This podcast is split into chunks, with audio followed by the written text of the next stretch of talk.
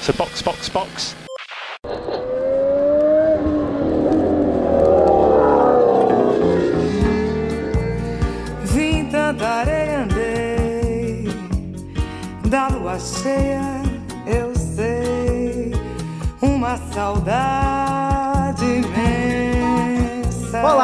Sejam bem-vindos ao episódio 73 do Box Box Box, o original. O meu nome é Eric Andriolo e hoje, nesse episódio especialíssimo, eu estou aqui com Aninha Ramos, Fala, galera! Carol Cruz Olá, pessoal! e uma convidada ilustre, ilustríssima, jornalista, a cara da Fórmula 1, nos acompanha todo domingo, ou melhor, nós acompanhamos ela todo domingo, que é a queridíssima Mariana Becker. Bem-vinda ao Box Box Box. Olá! Obrigada por terem me chamado. Me tiraram da, da corrida pra gente dar essa paradinha aqui no box e conversar. Tô adorando. É o verdadeiro pit stop. É exatamente a nossa intenção, tirar as pessoas um segundinho pra gente parar e discutir um pouco a corrida, mas não só a corrida, porque a Mari Becker também é escritora. A gente tá aqui, cada um com a nossa edição do livro dela, o Não Inventa Mariana, e a gente vai falar também sobre esse livro, que é também sobre as aventuras e desventuras dela. Mas enfim, vamos pra pauta antes que a gente comece aqui sem falar que a gente vai pra pauta.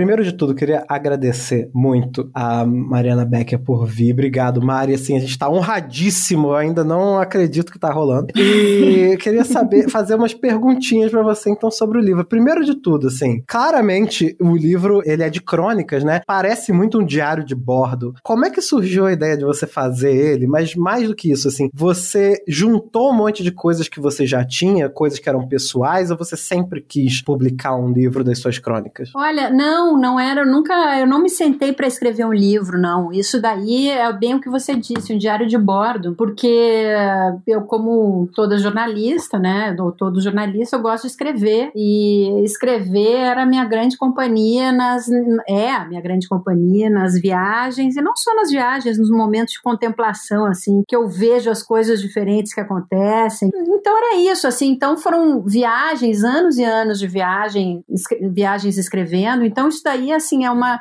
mini compilação da- de um monte de coisas que eu já escrevi, assim. Uhum. Então não, não foi assim, em nenhum momento eu sentei e falei, agora vamos escrever um livro. Não, isso daí, assim, tem coisas, tanto é que você vê, assim, tem, quem acompanha, por exemplo, a Fórmula 1, não é um livro de Fórmula 1, mas tem Uhum. alguns momentos que quem acompanha já há tempo consegue identificar, né? Sim, ah, sim. eu acho que eu me lembro daquele grande prêmio lá no Japão, que aconteceu isso. Ah, eu lembro quando ela tava assim, aquela história lá do Neymar. Enfim, quem acompanha a Fórmula 1 acaba identificando algumas coisas. E quem não acompanha a Fórmula 1, eu acho que acaba identificando momentos que eu acho que acontecem com todo mundo, independentemente de onde vai, entendeu? Pode ser eu indo para a China lá, ou então o cara indo para o lado da casa dele, ou eu mesma indo para o jardim da minha casa, entendeu? A gente tem coisas que a gente identifica como ser humano, assim, sabe? Uhum, As sim. impressões que a gente tem do mundo, das pessoas, das coisas. Como foi esse processo de revisitar essas histórias? Porque eu imagino que,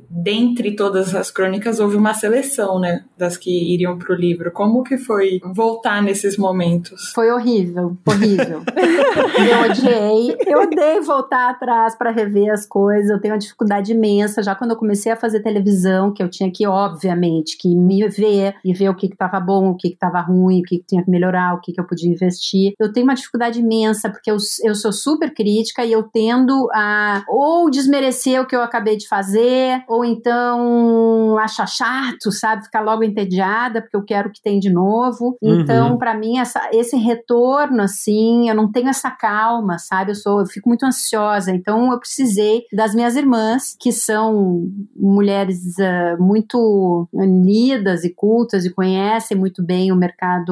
O mercado edi- editorial, não, nem diria, mas como le- leem muito há muito tempo, escrevem muito bem, elas disseram: não, vamos, peraí, Mari, calma, respira, vamos, vamos olhar.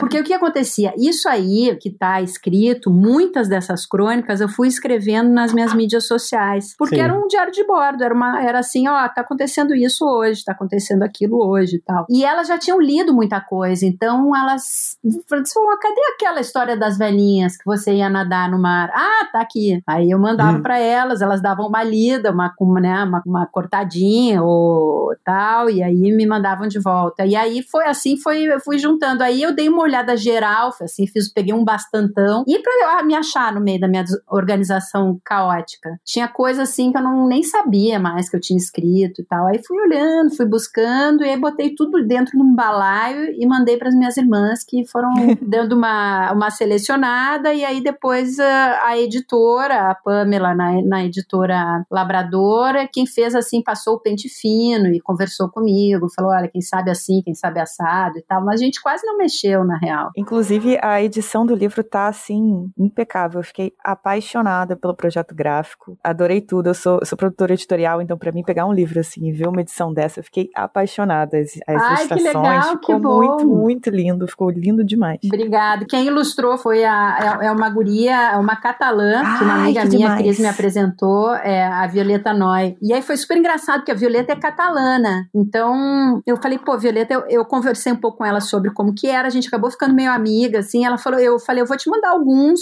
para você ter uma ideia do que que é. Mas não sei se você vai entender. E ela me ligou as gargalhadas. Ela falou, entendi tudo, tô adorando, manda mais, não sei o quê. Daí a gente escolheu quais eram os momentos que a gente ia querer ilustração e ela fez essas ilustrações. O catalão é uma mistura de português e espanhol, né? Então, pra ela E, e francês, tem uma mistureba É. ali. Eu achei muito interessante que eu não sou leitor de crônicas, não tenho esse hábito, né? Aliás, ultimamente, porque eu, eu pesquiso, então ficção já é uma coisa que eu não leio muito, e crônica, que é a, a não ficção, que é assim, mais ou menos mais leve, também acabo não lendo. E aí eu peguei pra ler, assim, já sem o hábito, né? De, de Sei, ler por prazer preguiça, já. né? É, bem, sem o hábito de ler por prazer. Só o meu, meu hábito de pegar um livro já é pegar um livro pra estudar, né? Aí eu peguei pra ler, mas eu fiquei muito surpreso positivamente, eu acho, com o olhar pra descrição de coisas simples, com poucas palavras mesmo, né? E aí eu separei Uhum. algumas coisas que estão mais no início mesmo, porque eu tava com o lápis e papel assim no início, sabe? Com, pra Uhum. anotar. E a história do cavalo árabe, que é, já me pegou de surpresa no Ai, início, é maravilhosa, gente, né? Me deixou arrepiada essa história do, do cavalo árabe. Qual deles? O que come cocô Não, ou, ou a- outro? O que você foi no Bahrein Ah, e tá, foi no tá. Aras. E Isso. quando você descreve o cavalo, pra descrever, como é que você descreve um cavalo, né? E você fala que é a mistura de um roqueiro heavy metal com a garota do Fantástico. Eu achei essa descrição tão perfeita. do- E a melhor parte é que é uma descrição muito Mariana Becker, porque a sensação que eu tive lendo o livro é que você tava lendo o livro pra mim. Porque quando a gente lê, a gente tem uma voz na cabeça, né? Pelo menos eu É. tenho. Eu tenho uma voz de leitura. E aí parecia que você tava lendo pra mim, porque em cada texto dava pra perceber você ali. Parece que a gente, tipo, somos amigas e você sentou do meu lado e começou a contar essas histórias. Tá conversando, né? Tem muita gente que me escreveu dizendo isso. Nossa, a impressão que eu tenho é que você tá aqui com- me Uhum. contando, né? O seu texto tem muito da sua personalidade, do que a gente vê todos os domingos na TV. Então é, foi, Ah. foi uma experiência muito legal. Essa história desse cavalo, Eric, foi muito engraçada, porque assim, eu gosto, eu gosto muito de cavalo, e, e assim, não é que eu conheço, mas conheço um pouco, assim, né? Quando eu vi aquele bicho todo exibido, pulando de um lado pro outro, e vinha, cheirava, e saía correndo, e voltava, e vinha, eu falei, mas gente, mas que personalidade louca, né? Porque era realmente isso, era assim, era uma Miss exibida, e ao mesmo tempo de uma rebeldia e, e até uma, uma, uma certa violência, assim, incrível, meio, meio assim, fascinante. Acho Uhum. é incrível mesmo. Que bicho impressionante. E você adora bichos, né? Eu fico Em geral. acompanhando suas fotos, suas stories, principalmente com, com cachorros. Na Turquia, você fica louca com os cachorros, quer levar todos pra casa. Ah, eu sofro, porque eles são bem do jeito que eu gosto, grandões, assim, sabe? Eu gosto de cachorro de bicho granda, grandalhudo. Nossa, mas eu sofro na hora de ir embora. É um horror, eu quase choro. Pô, e você viaja muito, né? Então deve ser terrível, realmente, o tempo todo. É, eu me seguro, eu tento assim, não adotar, né? Porque afinal, depois o coitado vai, vai chegar lá na porta do hotel, eu não tô lá. Mas uhum. uh, na verdade o que acontece é o contrário. Eu volto pro lugar onde eu encontrei o bicho, ele já tá assim, ai meu Deus do céu, lá vem ela, carente. De novo. Então ele não tá lá e eu fico lá sentada esperando, sabe?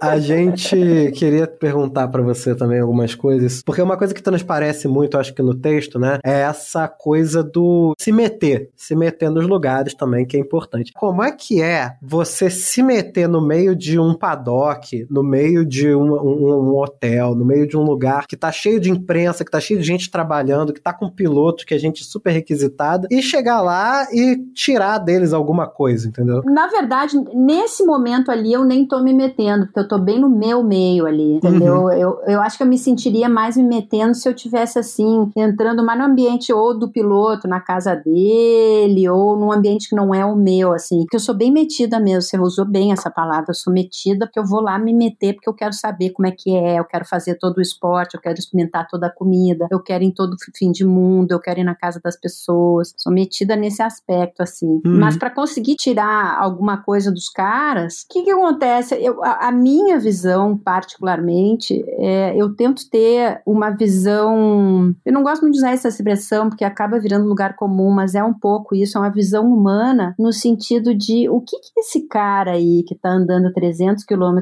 por hora, que tem uma vida de maluco desde que era adolescente ou quando era criança, que viaja o, o, o mundo inteiro, que ganha um monte de dinheiro, que, sabe, de repente, pô, já vi um amigo morrer fazendo o que gosta. O que, que é que esse cara tem de parecido comigo e parecido com uma pessoa que tem em casa? Uhum. E ao mesmo tempo, qual é a informação importante para o esporte de eu saber, né? Então, por exemplo, o cara, sei lá, ele bateu pela terceira vez. Aí eu fico pensando assim, o que, que eu sentiria, e aí eu vou ali e digo, pô, não te irrita, hein?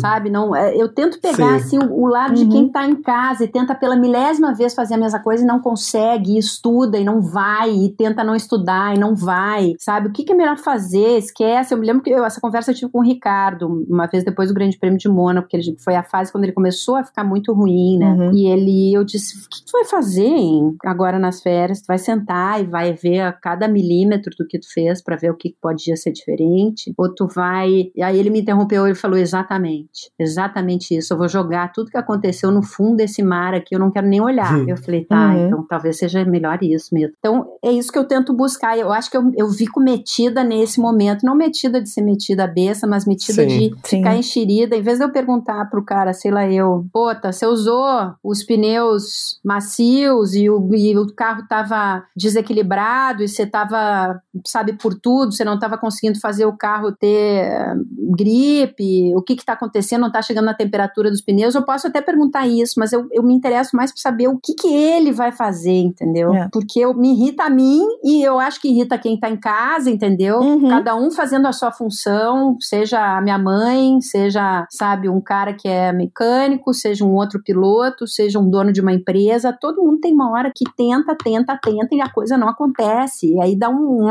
É, eu vejo muito jornalistas de vários lugares, principalmente Itália, Inglaterra, e, obviamente, a cobertura da Band. E eu vejo muitas perguntas iguais o tempo todo. E aí, quando eu pego para ver um vídeo seu, uma entrevista sua, acho que sua e do Will Buxton e dos caras da Zigo. Acho que são as, os três que tentam olhar de outra forma. Os caras uhum. da Zigo lá da Holanda são engraçados, né? Eles tentam fazer piada com tudo. Uhum. O Will Buxton consegue dar uma volta diferente para falar das coisas mais técnicas e você vai na parte mais humana, além do técnico, é claro. Uhum. Eu acho isso muito interessante. Como é que você tem essas sacadas, assim, de entender o que que você consegue tirar dele, o que que você consegue perguntar? Porque você tem pilotos que são mais Daniel Ricardo, que é, pô, escrachadão. Uhum. E você tem pilotos mais Lewis Hamilton. Apesar de que você tem um bom relacionamento com o Hamilton, né? Ele, uhum. ele te uhum. responde muito bem, mais do que outros repórteres, eu acho. Não, um Alonso que de vez em quando dá uma patada. É, um Alonso que é cheio das patadas e tal. Como é que você consegue ter essa sacada de quem você consegue perguntar o quê? Eu acho que é por observação. Primeiro, assim, rapidinho, só em defesa dos meus colegas e de mim mesma, pelo fato das mesmas perguntas, a gente tem que lembrar que quando um fato acontece na pista, ele tem uma importância esportiva que tem que ser explorada. E eu não posso só falar da irritação do cara, eu Claro. também vou ter que falar, vem cá, é a oitava vez que você tá fazendo isso e você não tá conseguindo apontar o carro pra reta. Ou eu vou ter que dizer o que, que aconteceu, por que, que o carro morreu. Essa pergunta vai se repetir. Ela vai se repetir não só comigo, como com os outros colegas. É uma pena. Às vezes eu digo pros caras, quando os caras já responderam para vários outros, outros colegas de outras nacionalidades, quando os caras chegam em mim, eu já digo: olha, você me desculpa, mas eu vou ter que perguntar de novo. Por que, que você bateu no fulano? Quer dizer, é, a pergunta se repete, às vezes ela se repete porque o fato pede, e às vezes você tem que. Eu vou dividir essa tua pergunta em dois, tá? E Uhum. às vezes é o seguinte: você tem que, tem que considerar uma coisa que pouca gente se dá conta, porque quando você vê a, a matéria ou ao vivo naquele momento, você esquece que eu entrevisto o cara na quinta, na sexta, no sábado e no domingo. Esse cara vai me ver todo fim de semana de corrida, na quinta, na sexta, no sábado e no domingo. Uhum. E muitas vezes eu só tenho, os caras só me dão duas perguntas. Uhum. Chega uma hora que você não tem mais o que perguntar. A menos que ele tenha sido o protagonista de alguma história, se o cara tá lá no pelotão do meio pra trás e não fez nada, ou se ele quebrou pela milésima vez, você você chega uma hora que fala: o que, que eu vou perguntar pra ele? Não sei mais o que falar. Eu já falei com ele isso. Eu já falei com ele no fim de semana passado, e falei na quinta, e falei na sexta, no sábado e no domingo. Então é, é, é muito difícil você ter assim um. Sim. Não, eu acho que não há criatividade assim que, que sustente tanto. E são 20 caras, né? Não é Com 20 só histórias. os três primeiros, são 20 caras. Os 20 caras na quinta, na sexta, no sábado e domingo. Não, às vezes é menos na quinta, às vezes é menos na... Mas assim, sábado e domingo são os 20. E cada um chega num momento. E aí você tá assim, o cara... São uma corrida de 72 voltas. Aí você tem que lembrar, quando o Carlos Sainz tá vindo, você tem que lembrar, putz, o Carlos Sainz, ele entrou antes pro box pra tentar o undercut. Tá, então eu vou, vou perguntar isso. Só que daí aparece o Leclerc na tua frente. Aí tu fala, é, na volta 20, o que, que ele fez? E você tem que saber de tudo isso, que- o que, que os caras fizeram na corrida, tecnicamente, e ainda como é que o cara poderia estar se sentindo. Então é, um- é um exercício cerebral, galera, assim, Sim. monstruoso. Deve ser exaustivo, né? Muito exaustivo. É, eu termino o dia muito cansado, o domingo muito cansado. Mas, então, respondendo essa primeira parte da pergunta sobre a repetição. Uhum. E como é que eu saco? É, primeiro tem a, a necessidade da pergunta, né? Se ela é muito necessária, azar, que o cara é o cara de dar patada, eu vou ter que perguntar. Se ela não é tão necessária, mas ela pode revelar alguma coisa interessante, eu já conheço eles, eu já sei mais ou menos os jeitos deles, e eu vou sacando como é que o cara tá. E aí eu tô, eu, eu formulo dentro da minha cabeça, quando eu tenho tranquilidade e tempo, qual é o jeito que eu vou perguntar isso pra ele para que ele me responda. Porque alguns caras eu já sei que se eu perguntar de um jeito X, ele vai me dizer, é, é isso aí. Uhum. Então tu tem Uhum. que perguntar de um jeito X menos 5 sobre 2, porque daí ele vai ter que elaborar. Aí é que vem a Entendi. técnica. É por isso que eu digo que eu não, nesse meio aí eu não me meto. Esse meio aí é o meu meio. Então eu tenho que ser profissional o suficiente para conseguir ter essa sacação aí, né? Que às vezes vem meio intuitiva assim mesmo, né? Mas às vezes você tem que anotar, às vezes, sabe, eu paro, falo o que que é, pergunto pra Ju que tá do meu lado, eu falei, o que que ele fez mesmo, Ju? Ela disse, ah, ele deu aquela parada. Aí eu olho pra ele e falo, fulano, Eu ia te perguntar exatamente do trabalho com a Ju, né? Vocês que Uhum. acabam trabalhando muito próximas, né? A Ju é produtora de campo e o Jaime é o diretor de produção. Também é produtor de campo, mas a Ju é quem tá ali o dia inteiro comigo, né? Eu acho que a gente tem, assim, um- dois estilos que se completam de jornalismo, assim, né? Dois olhares muito diferentes sobre as coisas que, estando junto, eu acho que dá esse produto aí que vocês estão vendo. Uhum. Queria voltar então um pouco nas crônicas, porque nesse tempo todo que você tá, além de estar trabalhando, você também está viajando, né? A, a Aninha recentemente foi lá pra Monza dar uma volta e contou pra gente como é que é a- a- o circo, né, do internacional da Fórmula 1, né, de você encontrar um monte de gente, você estar em outro país e ser um, um evento, né, que acontece toda semana. E aí, queria te perguntar um pouco sobre como é que você arranja tempo pra aproveitar esses lugares. Você falou, gosto de me meter nesse sentido, entrar nos, nos lugares, comer todas as comidas, né, saber todas as coisas que tem típicas, assim, é, dá tempo, né, de, fazer tudo isso, né, quinta, sexta, sábado, domingo, ver todos os pilotos, decorar tudo que aconteceu na corrida, mais ou menos, e ainda aparecer ao vivo e ainda aproveitar o lugar onde você tá, com as pessoas que você tá. É muito pouco, mas dá. O que acontece, né, que assim, bom, eu já tô há muito tempo nessa estrada, então às vezes você chega um dia antes, ou às vezes o teu voo no dia seguinte é tarde da noite, então dá tempo de dar um rolé. Ou às vezes,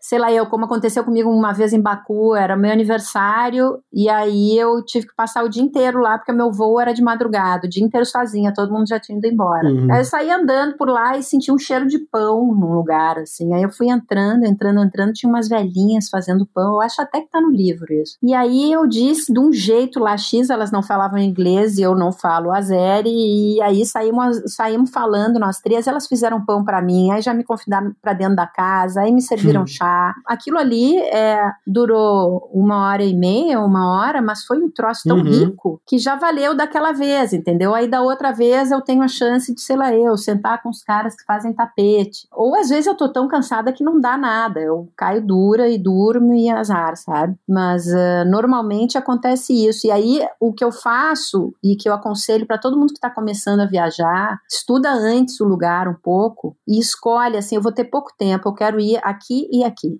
Ponto. Nenhum outro tá, é o, o suficiente, sabe? Tipo, eu vou Uhum. ter um, um tempo pequenininho, eu vou gastar aqui. Ou então eu quero provar tal coisa, preciso comer tal Uhum. coisa. E aí é assim que eu vou indo, entendeu? Que eu vou fazendo. Quando você tem tempo de andar, você prefere seguir um trajeto já escolhido, como você falou, estudar antes e saber onde você quer ir? Ou você prefere andar pela cidade e ver o que, que acontece? Eu faço uma mistura, porque me dá pena e aflição se, por exemplo, eu me disponho a sair andando e aí eu fico gastando muito tempo, tenho, de repente, numa parte da cidade que é, não tem nada, que é nova, no centro financeiro, não sei o que, quando eu podia estar num templo X. Então, Uhum. o que, que eu faço? Eu olho e eu escolho, assim, duas coisas que eu gostaria de ver. E aí eu vou para essa coisa, eu vejo, e aí eu fico, ou antes ou depois, eu fico caminhando ali em volta. E aí eu, eu me, me permito esse passear. Aí eu saio caminhando, aí eu ouço uma música, vou seguindo a música até chegar lá e descobrir quem é que tá tocando. Aí eu sento no lugar, peço um chá, peço um café e fico vendo as pessoas passar, e já converso com o dono ou com a dona do lugar. Aí eu vivo a história, entendeu? Eu não sou daquele tipo que vai ticando na lista coisas para fazer e, sabe, vi isso, vi isso, vi isso, vi isso, vi isso. Não. Eu escolho uma, duas imperdíveis e o resto eu saio caminhando por aí.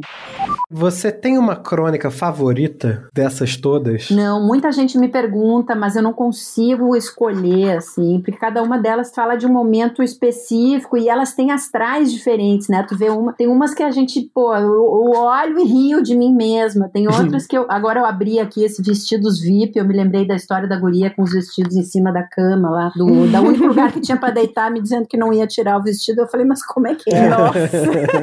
Me deu uma raiva lendo essa. É, eu li, eu falei, mas, mas é isso, eu achei que eu não estava entendendo nada. E aí tem outras que me dá assim um, um quentinho no coração, assim, de coisa de família, tem, sabe? Então cada uma tem um astral assim diferente, é muito difícil de escolher assim. E você tem uma conexão forte com templos, né? Eu percebi que você gosta muito sempre de entrar em igrejas, templos religiosos. Qual é o seu contato com a religiosidade nesse sentido? Não necessariamente sua religião, isso não é o, o principal, eu acho. Mas o seu contato com a religiosidade dos lugares em que você vai. Eu acho uma coisa super interessante, porque eu tenho um lado espiritual, assim, forte. Quer dizer, forte não, mas assim, eu sou fiel ao, ao, à minha intuição, ao meu espírito e fiel à ideia de que tem algo mais a não ser só isso que a gente está olhando aqui. Pode Uhum. ser que daqui a alguns anos, nessa, né, a gente, meus netos leiam, netos não porque eu não tenho filhos, mas enfim, meus sobrinhos, né, leiam livros assim e digam, pô, vó, é, isso aqui que tu achava que era uma conexão espiritual, na verdade não é nada mais do que ondas eletromagnéticas que se encontram e aí as pessoas conseguem ler o que, que o outro na hora que toca. Não sei, pode ter 500 mil explicações, mas só o fato de existir algo muito Uhum. maior e que nos surpreende com as coincidências da vida, assim, eu respeito muito isso em mim. E aí eu acho interessante como cada cultura achou um jeito de lidar com essa espiritualidade, ou com Deus, ou com o que acredita que une todos nós. Eu acho super interessante. Templos em geral, eu acho legais assim. Sabe que mais do que os, eu já fui a muitas cerimônias em vários templos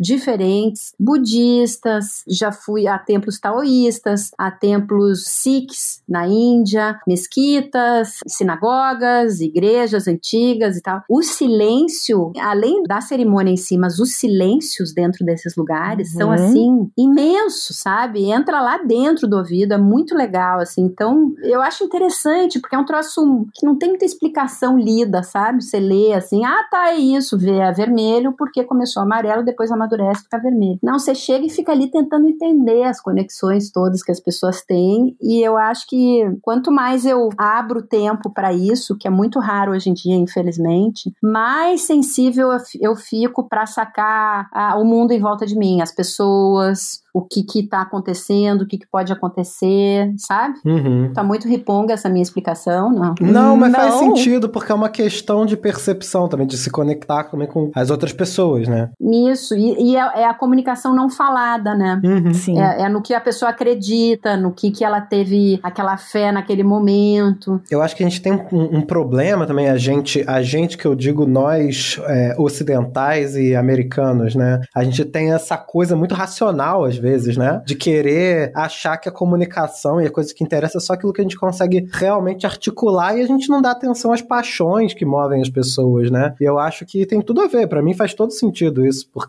na verdade essa religiosidade, né, que as pessoas têm, também tem a ver com esse substrato, né, cultural que faz com que as coisas tenham um certo sentido, né? E é lógico, para mim faz todo sentido, assim. Para mim é, é a mesma coisa. É, tem muita coisa que a gente não explica, mas que tá aí, né? Que tá Sim. tá na, na cara da gente. Né? A vibração que a gente sente quando entra num, numa igreja que você não conhece, vou, vou usar a igreja porque acho que é o que, aqui no Brasil, por exemplo, acho que é o que mais tem, igrejas católicas, mas mesmo igrejas católico-ortodoxa, como aqui você falou no, na crônica. Na Grécia. Sobre hum. a, na Grécia, sobre a cruz, enfim, a vibração que você sente e como as pessoas se mantêm silenciosas, mesmo quando é uma igreja em que você não está indo necessariamente para um, para uma celebração, você está entrando para visitar. Tá numa igreja grandiosa como a do Homo. Você entra para ver aquilo ali, para visitar e ver a, a arte que foi feita naquele lugar. Igrejas são muito artísticas, né? É, tudo se representa com arte. E a vibração e o silêncio que as pessoas mantêm ali, a reverência que se mantém, mesmo pessoas que não seguem aquela religião. Para mim, é uma vibração, é uma, é uma energia muito diferente. Eu acho que é um momento em que todo mundo se une no, ao respeito, né? É, quando a gente entra num templo, numa igreja, a sensação é que a gente tem que respeitar. Então a gente se conecta muito nisso, né? É, hoje em dia você fica pensando assim, quantas vezes a gente junta a gente para ficar em silêncio? Qual é a situação? E é. juntar para ficar em silêncio pensando a mesma coisa, ou sentindo a mesma coisa, ou querendo a mesma coisa. É muito difícil. Eu não tô dizendo querendo a mesma coisa, mas assim, por exemplo, sei lá, eu, você vai. Agora, vou, vou dar um exemplo bem recente e, e corriqueiro, tá? Uhum. A gente tava lá no Grande Prêmio da Itália, aí morre a rainha da Inglaterra, e aí aquele ambiente super barulhento, não só de máquinas, mas de gente, fica em silêncio por um minuto. Podia estar tá assim, eu que sou brasileira, o Tsunoda japonês, o outro não sei o que, o fulano que não dá a menor bola para isso, não sei o que, mas o fato de você parar em silêncio junto com um monte de gente e pensar em alguém que morreu, ou em pensar em alguém que nasceu, ou pedir alguma coisa, eu acho que é uma vibração tão grande. Sim. Eu me lembro uma das maiores emoções que eu já senti na minha vida profissional quando eu estava cobrindo aquele ataque terrorista que teve em Nice, uhum. que foi um troço horroroso horroroso, assim, foi uma barbárie. E eu cheguei logo depois, então tinha bonequinha no chão e carrinho com sangue, e gente descobrindo que, que o fulano tinha morrido. Então, assim, foi um troço horroroso e foram vários dias de cobertura muito intenso. E eu me lembro quando tudo passou, que se fez, eu acho que uns três ou quatro dias depois, um minuto de silêncio lá na rua, no Promenade des Anglais. Promenade des Anglais é como se fosse o calçadão do Rio, é o lugar mais é, turístico, mais lindo, onde todo mundo mundo quer ir, onde bate o sol, onde todo mundo é contente, onde todo mundo vai à praia, onde as pessoas sentam para tomar um café ou para tomar um vinho, uma champanhe, ou, sabe? É um lugar de festa há séculos e séculos que os europeus vêm para essa região aqui para se curar de doenças, para fazer festa, para pegar sol, tarará, tarará. E aí, de repente, a gente estava ali e aí eram centenas, mas centenas de pessoas em silêncio. Foi um silêncio que veio vindo do fundo, assim. E aí, quando chegou até mim, eu me lembro assim que eu não conseguia me controlar de tanto que eu chorava, assim, era um troço violentíssimo. Então, eu acho que o silêncio é o barulho que a espiritualidade da gente faz.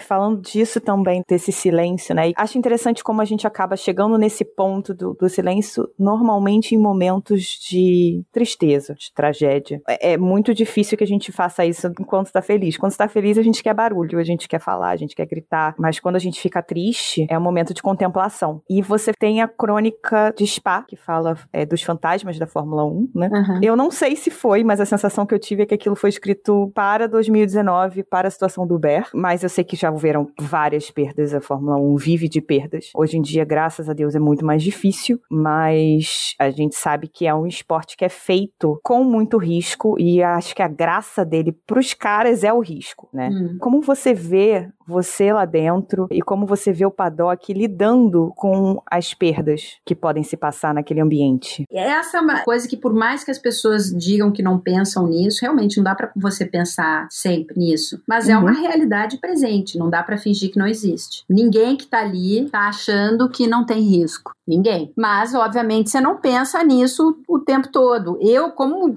tive já que cobrir algumas ou alguns acidentes muito feios, muitas vezes, quando eu, por exemplo, para pistas perigosas ou tá chovendo muito, não sei o quê, quando eu tô saindo de casa, eu já penso assim: tomara que eu consiga voltar cedo hoje. Sabe? Eu tô Uhum. botando o, o meu tênis e já pensando se, sabe, tomara que eu não tenha que ir para nenhum hospital hoje. Tomara que eu não tenha que ficar. E isso só para dizer tomara que ninguém tenha um acidente grave, tomara que ninguém morra, porque a gente nunca sabe. Eu quando faço a minha mala, eu ponho algumas camisas a mais, porque eu não sei o que, que vai acontecer. Se eu Uhum. cobrisse tênis e fosse para Wimbledon, eu ia botar exatamente o número de roupas que eu preciso. Como eu tô cobrindo Fórmula 1, eu já passei por isso quando o Felipe Massa se acidentou. Eu fui para fazer uma cobertura de um fim de semana e aí o guri tem um acidente horroroso, a gente não sabe o que, que vai acontecer com ele. E aí o Jaime teve que sair, porque eu fiquei ao vivo direto, o Jaime teve que sair, comprar camisas para mim para eu entrar no ar, porque eu já não tinha mais, eu tinha uniforme e fim de papo. E eu tava o dia inteiro no ar, não podia nem sair dali. Então, essa é uma realidade que tá ali. O que acontece é que, como você mesmo disse, é, uma, é, uma, é um evento, é uma festança, né? É uma festa. Quando você chega nos lugares, é uma festa, tá todo mundo contente, né? De ver aquelas pessoas, os caras estão contentes de pilotar. É, é um, um festão, as pessoas que vão pro paddock estão contentes de andarem por ali, quem tá indo pro autódromo tá contente de ver aquilo tudo. É uma coisa de felicidade, de alegria, de realização, de desafio, né? E aí, quando realmente acontece, é horrível, cara. Principalmente quando é al- alguém assim que tem uma convivência muito. Eu acho que não só com só quem tem convivência próxima, não. Eu ia dizer principalmente quem tem convivência próxima, não. Qualquer um. Eu me lembro quando o Antoine morreu, a cara de assustados dos meninos, que na época era GP2, não era Fórmula 2, eles assim se olhando, pareciam uns meninos assim que de repente, sabe, levaram um susto ou que de uma hora para outra aconteceu um troço totalmente inesperado. E a gente até tava conversando, eu falei, cara, é um choque de realidade, porque essa é a realidade. Você É. pode estar com o carro cada vez mais seguro, mas a 300 km por hora, quem dizia isso, ou quem disse isso, foi o Patrick Head, que era um dos donos da Williams. Uhum. A 300 km por hora não tem nenhum lugar seguro. Não tem. Cai uma mola do carro do- da frente e você pode morrer. Eles têm uma ilusão de que eles têm controle, né? É porque como não tem a morte muito próxima, assim, acontecendo toda hora, é, é um pouco como a gente é, como é a gente, assim, mais Uhum. aventureiro ou adolescente, você sempre acha que não vai acontecer com você, né? Então, quando acontece, dá um puta susto, e aquilo marca. Eu me lembro, a primeira entrevista que eu fiz com o Emerson Fittipaldi, ele me, me falou, Mariana, a gente fazia a foto dos pilotos no primeiro dia de grande prêmio, e a gente apostava quem eram os dois que não iam estar lá, porque a gente sabia que dois iam morrer. Você já pensou se fazer um esporte assim? Eu acho que eles são todos malucos, tá? Pessoalmente. eu acho que adoro, torço muito, rezo por todos eles pra ninguém bater, mas eu acho que eles são todos loucos. Eu acho que mais loucos que eles, ou tão loucos quanto eles, eu acho que até mais, são aqueles caras de moto velocidade. Tão loucos quanto. Eu passo o tempo inteiro aflita. Quando eu vejo corrida, eu passo. Ai, meu Deus, o joelho, ai, ai, ai. Só eu fico assim. Eu, eu todo não chego, eu não, não consigo assistir moto, Eu também não consigo. porque o carro tem ali o, o cockpit, que hoje é uma célula de sobrevivência, né? Chamada de célula de sobrevivência. hoje é razoável. totalmente tecnológica pra que, porra, o Roman não morresse É. Queimado, né? Ali É, também foi Deus. É, Ali foi, pô. ali foi, ali foi realmente. ali. É. Mas na moto não, na moto é eles, aquele pedacinho de, de fibra de carbono e acabou. É, exato. Eu acho maluquice. O acidente do Joe, eu fiquei chorando um tempão. Até é ver que ele tava bem. E depois que eu vi que ele tava bem, eu continuei chorando. Porque bate muito desespero. Quando o Felipe bateu, que eu, eu sempre olho, quando tem batida, eu sempre vejo a cabeça. E eu fico ali, mexe a cabeça, mexe a cabeça. Pelo amor Ah. de Deus, mexe a cabeça, mexe a cabeça, mexe a cabeça. Porque assim, quando fica aquela cabecinha caída pro lado e não mexe, aí já começa a me dar, assim, uma aflição louca. Em a mim e em todo mundo. Uhum. E aí, quando eu vi aquela cabeça do Felipe que não mexia, eu me lembro da primeira coisa que eu pensei: não acredito que eu vou cobrir isso. Não acredito que eu vou ter que cobrir isso. Tava achando que ele tinha morrido, entendeu? Eu falei, eu Uhum. falei não é possível. Mas graças a Deus, não. Sim, é, é realmente uma situação muito difícil de lidar. E muitos dos pilotos desse grid é, não tiveram contato com esse tipo de situação de perda. Tiveram, sei lá, a primeira com a, a situação do Uber.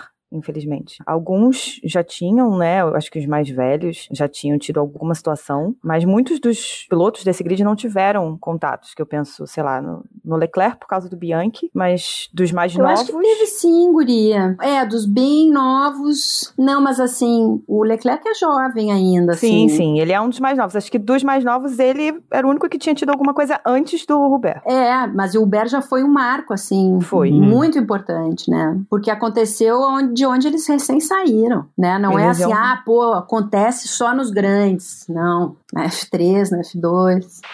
Então vamos voltar um pouquinho para as crônicas e dar uma animadinha de novo, porque a gente acabou entrando num lado muito sombrio. É, já tá.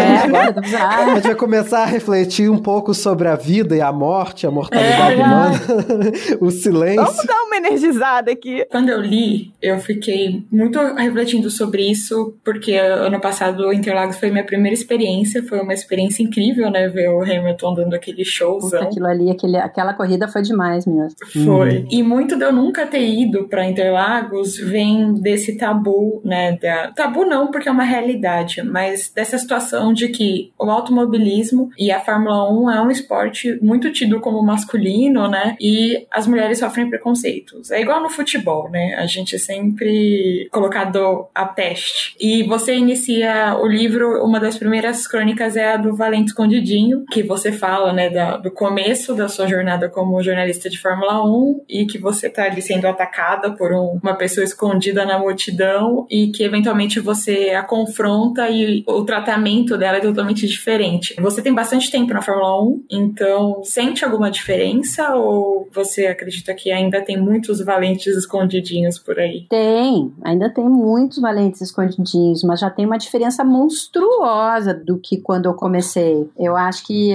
sempre teve mulher que acompanhou e que, que gostava de Fórmula 1, elas só não apareciam muito, né? Porque tinham, era complicado de ir, ainda é, mas hoje menos, ir para o autódromo. Não se sentiam representadas, não era um meio que não tinha quase mulher ali, não via quase mulher, né? Então, cada vez que tivesse vontade de fazer uma das coisas mais gostosas que tem para quem torce de Fórmula 1, que é conversar sobre Fórmula 1, a mulher tinha que, coitada, para entrar numa, num grupo de conversa, tinha que ter um PhD, sabe? A guria não podia dizer o que achava, porque, né? Então, isso tudo ia tolhindo as mulheres. E hoje em dia tem muita mulher, e muita mulher jovem, assim, e mulher também mais velha, que eu fiquei surpresa, assim. Isso tudo eu vejo, onde que eu vejo? No retorno que eu tenho nas minhas mídias sociais e nas, na fila do meu livro. Um monte de guria, um monte de guria. Achei tão legal, cara, assim. Então eu vejo essa mudança acontecendo e, obviamente, com a quantidade, a união faz a força e aí as, as coisas vão, vão tomando aí um rumo para serem mais normalizadas, né? Mas ainda tem muito valente escondidinho Além dessa do Valente Escondidinho, lembra de alguma coisa que você passou assim que foi muito marcante? na Fórmula 1. sentido? Ou nas viagens, em geral, um lugar. Ou em outras coberturas. Eu acho sim, outras coberturas sim. Na Fórmula 1 era aquela coisa antigamente, né? Que tem que provar por A mais B o que eu tô falando, que era chatíssimo. Tinha isso mais, eu ouvi mais no futebol, assim, mas assim, as, ouvi assim, de repente, do cara se, se sentir com liberdade de me dizer coisas, ou, sabe? Uhum. Uhum. que eu falo, vem cá, amigão, né? Nunca te vi, né? Não te conheço. A troco do quê que você tá falando isso, sabe? Assim, da pessoa se sentir a vontade de te dizer uma coisa que eu acho que dificilmente ele diria para um outro cara do tamanho Sim. dele, Uhum. sabe? Então, isso às vezes acontece, assim, mas eu, eu, assim, para mim, eu- agora, antes eu ficava muito braba, ou então, sabe, muito frustrada. Hoje em dia, eu, me- eu acho que como eu já tenho muitos anos, me dá um pouco de impaciência. Eu fico um pouco mais chato, sabe? Eu acho muito chato. Ah, você lança o olhar de nojo da mulher, da É, eu- crônica. aí, tipo, é, nojo.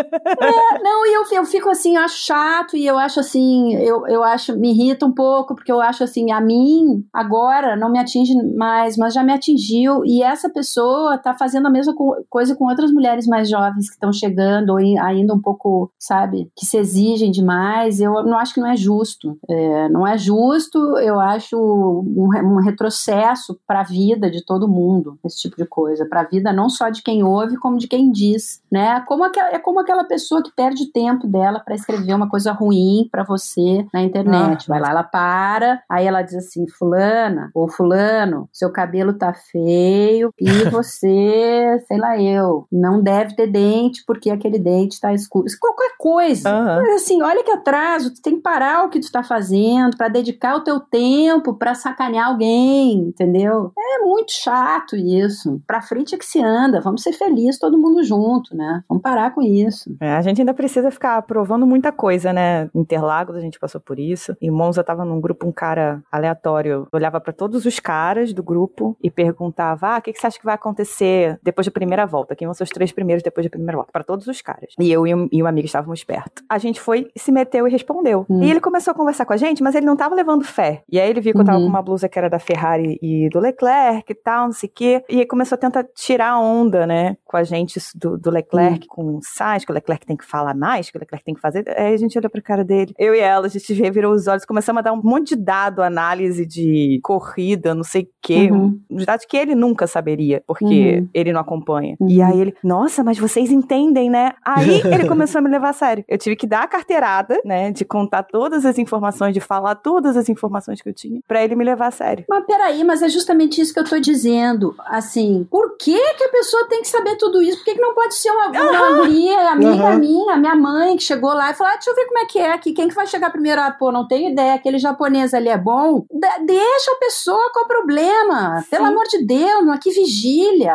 Ah, é um policiamento, deixa a pessoa. Deixa. Então, ah, então tá, é porque é mulher, então eu costumo dizer assim, é assim, ah, não, então tem bigode, então não entende Fórmula 1. Não, não entende Fórmula 1, é. bigodudo não entende Fórmula 1. É a mesma coisa, aí, vai ver a corrida, me deixa. A mulher tem que sempre ser especialista, né? É, em tudo que ela mulher gosta, ela tem que ser especialista. Não, não, faz parte da discussão. Ele só foi me deixar fazer parte da discussão porque eu provei que sabia alguma coisa. É, é chato, assim. Isso eu acho que é uma coisa chata que demonstra, assim, um pouco acolhimento desse cara, e que certamente tem outros caras que vão gostar de conversar com você e discutir com você. Mas uhum. eu acho que a coisa começa a ficar grave quando, assim, a pessoa não consegue ir pro autódromo, não consegue uhum. sentar na arquibancada porque ela é assediada, ou porque ela não consegue ser profissional porque exige-se dela que ela tenha, sabe, um profundo conhecimento de mecânica, quando nenhum tem, entendeu? Então, menos, sabe? Vamos parar com isso. Eu não, eu não realmente eu fico assim com muito pouca paciência e me irrito por quem tá vindo, pelas meninas e mulheres que estão chegando, sabe? É, e não só meninas,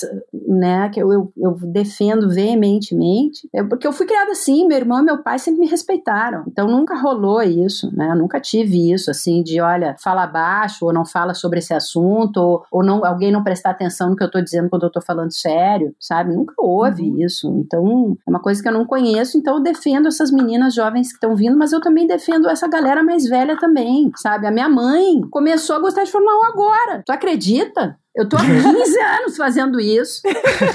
e ela gostava só quando eu aparecia ou quando tinha alguém que ela achava simpático. Ela agora tá gostando de ver corrida. Por que, que uma senhora como a minha mãe não pode olhar e dizer, mas não entendi por que, que ele trocou duas vezes de pneu? Uhum. Por que, que não? Ela tem que perguntar e a gente uhum. tem que responder. Uai. Uhum. Inclusive você, né, tá ali pra também isso. Pra né? isso. Exato. Esse é o meu papel. Eu tenho que responder para vocês que sabem tudo tudo e eu tenho que responder para minha mãe, uhum. porque a minha mãe também gosta de consumir Fórmula 1, amigões, né? E as pessoas só vão ficar sabendo mais e mais perguntarem. É, claro. Elas sentirem que podem perguntar, que tem essa abertura para perguntar, para falar. Por que que se eu tô num jogo de vôlei, a pessoa diz assim, pô, mas vai a 21? Que negócio é esse de tie break? Ué, explica. Né? Vamos avançar um pouco, porque pra frente que se anda e tudo mais. E também por causa do tempo que a gente não, infelizmente, não pode ficar o resto da vida embora poderia. É, eu queria te perguntar, Mari, a maior aventura que você passou. Eu sei que você falou que nenhuma crônica é favorita, tudo bem. Mas assim, tem alguma dessas coisas que você diria, não, essa foi a maior aventura que eu fiz até agora? Hum, putz, que difícil essa pergunta. Um momento que você inventou muito. E tem a aventura e tem o perrengue. É, mas os amigos, os dois andam juntinhos. Ah, dada. juntinhos. É proporcional, né? Bem proporcional, bem. Não existe aventura assim, garota do fantástico, um vento Não, e tal não nos tem. cabelos. Não, não, não tem. Tem uma aventura bem perrenguda, assim, então, que foi É. boa, mas foi bem ruim, mas Ah, foi eu, boa. mas, ah, mas foi ruim, mas foi bom. Ah, o- É. ah, o- quando eu corri em Rally dos Sertões, foi uma, foi uma super aventura que foi ruim, mas foi boa. Foi assim, várias vezes eu me perguntava, guiando, assim, eu, eu terminava o dia, ou não, quando terminava o dia, não. Quando eu começava o dia, que tinha que acordar de madrugada, eu tava assim, moída. Tinha dormido quatro horas, cinco horas, estava podre, nem voz eu tinha mais de tanta poeira que eu engolia. Que eu me perguntava, eu falei, por que que eu tô fazendo isso aqui? Por que que eu tô fazendo isso aqui? O que que eu tô... Vou embora pra casa! E aí eu começava a guiar, e aí gostava, e aí eu ria, e aí eu achava demais, e aí chegava no fim do dia, eu achava tudo incrível. Daí era isso, entendeu? Acontecia. Agora, quando eu fiz essa viagem pelo Marrocos a cavalo, tinha dias assim, porque não era assim uma, uma, uma super estrutura. É, foi, é como eu, como eu escrevi ali, era uma experiência de vida. A gente encilhava os nossos cavalos, a gente passava pelo deserto, a gente chegava num lugar para dormir, tinha que desencilhar, achar comida, sabe? Caraca. E, pô, é o dia inteiro em cima do lombo do bicho, ou então andando do lado para ele não cansar. Era assim, era um desgaste monstruoso. E às vezes eu me perguntava, será que eu gosto tanto de cavalo assim? Quem sabe eu não gosto tanto assim? Quem sabe eu gosto mais de gato? Eu sempre gostei mais de cachorro. É, mas aí depois não, aí eu, a gente tava andando e aí uma, uma mulher berbere que tava ali quebrando coquinho pra tirar aquela semente de, sabe aquele, aquela semente de argan Uhum. Pra fazer óleo no meio do deserto com o olho todo pintado, ela chama com a mão assim, vem aqui, vem, aí faz sinal de bebê, aí desce do cavalo, amarra o cavalo, aí desce, aí vai na casa da mulher, ela faz um chá pra ti, ela faz um pão na hora, e aí ela tenta se comunicar, e ela te dá a mão, e penteia o teu cabelo. Fala, meu amigo, é, é isso, a vida é isso. Tem o perrengue, mas também tem o, tem o lado bom, tem a aventura, tem a coisa boa. É igual subir trilha, né? Que você sobe reclamando o caminho todo, chega lá em cima, e aí quando você vê a paisagem, você fala, valeu cada minuto. É, É, eu vou te falar, eu espero que você não, não leve a mal o que eu vou dizer, mas eu fico com inveja um pouco. Coisas assim, como você descrevendo de, de andar a cavalo, um tempão eu fico assim, poxa, queria ser eu, sabe? É, mas tu tem inveja porque tu gostaria de gostar de andar a cavalo ou porque tu gostaria de ter essa oportunidade? Não, eu gostaria de fazer, gostaria de fazer. É uma, é uma inveja positiva, não se preocupe. É uma- não é uma inveja que deseja mal.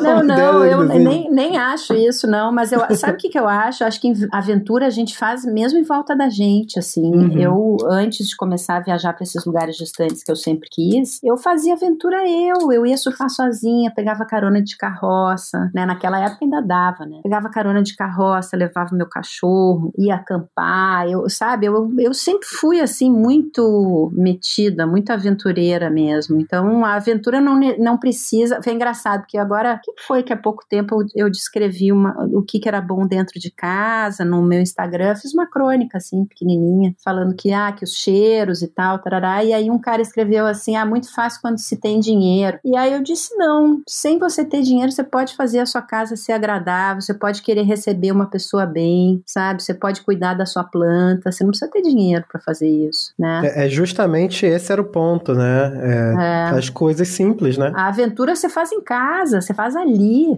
E a roubada também tá ali do ladinho. Mariana, você pretende lançar outro livro, talvez com o mesmo formato ou de outra forma? Eu sei que você acabou de lançar esse, mas aí a gente já faz a pressão, né? A gente já quer mais, a gente já quer mais histórias, a gente já quer mais Mariana. ah, eu, eu vou te dizer, quando eu lancei, que eu fiz assim, primeira noite de autógrafo, eu falei, tá, agora deu, né? Deu, lancei, tá pronto, não quero mais brincar disso aí, não. Porque eu fiquei, me senti estranha, assim, eu não, não tô muito acostumada, assim, com isso, assim. Aí depois eu me, me amansei, né? me amansando. E aí as pessoas foram me escrevendo e dizendo, pô, mas que legal isso, eu queria saber aquilo outro e não sei o que. E eu falei, ah, quer saber? Podemos até, quem sabe, juntar mais coisa aqui, escrever mais umas outras coisinhas e fazer mais um outro, que não? Hum. E eu acho admirável, porque eu sei que você tem hernia de disco, né? Eu acho que em alguma das lives você falou. E eu Sim. acho admirável a quantidade de massagem que você tem coragem de fazer. Porque eu tenho protusão e eu não deixo ninguém encostar na minha coluna. Menina, eu faço massagem em tudo quanto é lugar, com assim as pessoas mais variadas possíveis, os ambientes mais estranhos. Como não tem medo de travar, meu Deus. Não tem medo de ser ruim? Não tem medo de, tipo, ser, ser ruim, de doer? Coluna trava. Você É. trava. Eu fui, no- eu fui ver o Porchat, e aí o Porchat tava falando bilhões de histórias, né, aquela coisa. E ele tava falando que ele foi, foi na Índia, e ele fez uma massagem no meio da rua. Tinha uns caras sentados, assim, vários caras fazendo massagem no meio da rua. E ele sentou e deixou o cara fazer massagem no meio da rua, nele. Postou as fotos e os vídeos. Eu fiquei assim, meu Deus do céu. Eu fiz massagem numa casa de aposta. Era todo mundo apostando. E numa E uma sorveteria. pessoa faz- também, numa sorveteria, tinha me esquecido dessa. Eu já fiz massagem em lugares muito estranhos. Não, eu nunca, nunca passei por uma situação ruim, assim, de, de assédio, por exemplo, que pra mim seria a pior de todas as situações, porque eu também cuido. Mas já passei da massagem ser ruim. A massagem ruim pra mim é aquela massagem que só passa creme, sabe? Hum. Hidratante eu posso mesmo eu mesmo passar, não tem problema. Eu, eu gosto de massagem. Mas já fiz massagem que doeu muito e eu não falava a língua da pessoa, nem a pessoa minha, então eu não podia nem dizer para, devagar, menos, ah, não. Eu tive que aguentar no osso, aguentei. Foi horrível. Pra finalizar, qual foi o lugar mais marcante, assim, pra você até hoje? Você já foi em quantos países? Você já teve essa curiosidade de contar? Não tenho ideia, já tentei contar, não consigo. Eu não vou te dizer o país mais, eu vou te dizer dois países. Em vez, eu vou inverter a pergunta. Em vez de um lugar mais marcante que pra mim não tem, assim como não tem a melhor crônica, tem dois lugares que me mexem muito cada vez que eu vou. Eu já fui mil vezes e cada vez que eu vou, eu, eu fico ansiosa antes de ir, eu adoro e eu volto cada vez mais apaixonada. E toda vez eu digo, dessa vez eu vou me decepcionar. Não é possível, dessa vez eu vou me decepcionar. E não me decepciono. Espanha e Japão são os países fora do Brasil que eu mais amo. Nossa, eu acho a cultura japonesa extremamente interessante. Finalizamos. É uma pena, assim, desculpa todo mundo, mas infelizmente a gente não pode ficar aqui mais umas duas horas, passar um cafezinho, passar um É cafezinho. mas a gente tem que trabalhar as outras coisas, mas esse foi nosso episódio com a Mariana Becker e assim, Mariana, muitíssimo obrigado por vir aqui conversar com a gente, bater um papo e passar um café. Foi ótimo, viu? Muito obrigada a vocês três ou quatro. E, pô, me chamem mais pro box. Esse pit stop demorado é o melhor que tem. Ai, que A gente delícia. vai fazer um, um pit stop com você, igual a Mercedes faz com botas. De Não horas. é? Ai, que tristeza, coitadinho de bota. Lembra na Williams, cada pneu um, cada roda diferente. Era pneu de chuva, pneu liso. Nossa. o de- de- lembra daquilo? Foi de bota e de Nossa. sandália, coitado pra isso. Ele já sofreu com o pit stop, né? Beijo então, galera. Beijo. Um beijo. Beijo, Mari. So box, box, box. Para os apoiadores do Smooth Operator, a gente manda um muito obrigado e a gente também queria mandar um agradecimento para todos os nossos outros apoiadores: Leco Ferreira, Hugo Rodolfo Costermani, Leonardo Fernandes Santos, Heloísa Gama, Thaís Souza Costa, André Adriolo, Jéssica Cristina Médici, Letícia Lopes Gal, Rodolfo Pinheiro Tavares, Carol Polita, Jaime Ferreira de Oliveira, Diogo Moreira, Leandro Oshima, Vitor Martins e Bruna Soares. Obrigadão, Muito gente. obrigada, apoiadores. Também não esqueçam de divulgar lugar a gente nas redes. Aqui no Spotify você pode avaliar com cinco estrelas. Você também pode seguir a gente lá no arroba cashboxboxbox, que é tanto o nosso Twitter quanto o Instagram. Também temos o nosso e-mail, que é o podcastboxboxbox.gmail.com. E se você quiser virar um apoiador e ter seu nome citado aqui no episódio, você pode entrar no Apoia-se ou no PicPay. Nós temos quatro planos que vão de 5 a 50 reais, sendo que o plano mais alto cobre todos os benefícios dos planos anteriores. Isso aí. E é isso. Então é isso, galera. Muito obrigada. Até a próxima. Box, box, box. Tchau, galera. Box, box, box. box. Felipe Killing, cadê você, Felipe Killing? Agora ao vivo também, Felipe Killing. Olha, Mari, você tá muito presente aqui, todo mundo perguntando. E ela tem um faro de repórter impressionante, porque ontem a gente estava preparando essa homenagem, ela me mandou mensagem olha, o pessoal tá perguntando de mim, e de fato tá, não foi difícil a gente fazer essa homenagem aqui, ideia do Jaime, ideia também do Lucas, da Ju, do Jandy, porque as pessoas naturalmente perguntavam de você, Mari. Inclusive, a gente sabe o quanto você veste a camisa da Fórmula 1. Então, ó, em nome do Jaime, que tu sabe que não gosta muito de aparecer, o Lucas, o Jandy, a Ju, o nosso super beijo no seu coração. A gente sabe que em breve você vai estar aqui de volta, porque eu não tô te substituindo, porque você é insubstituível.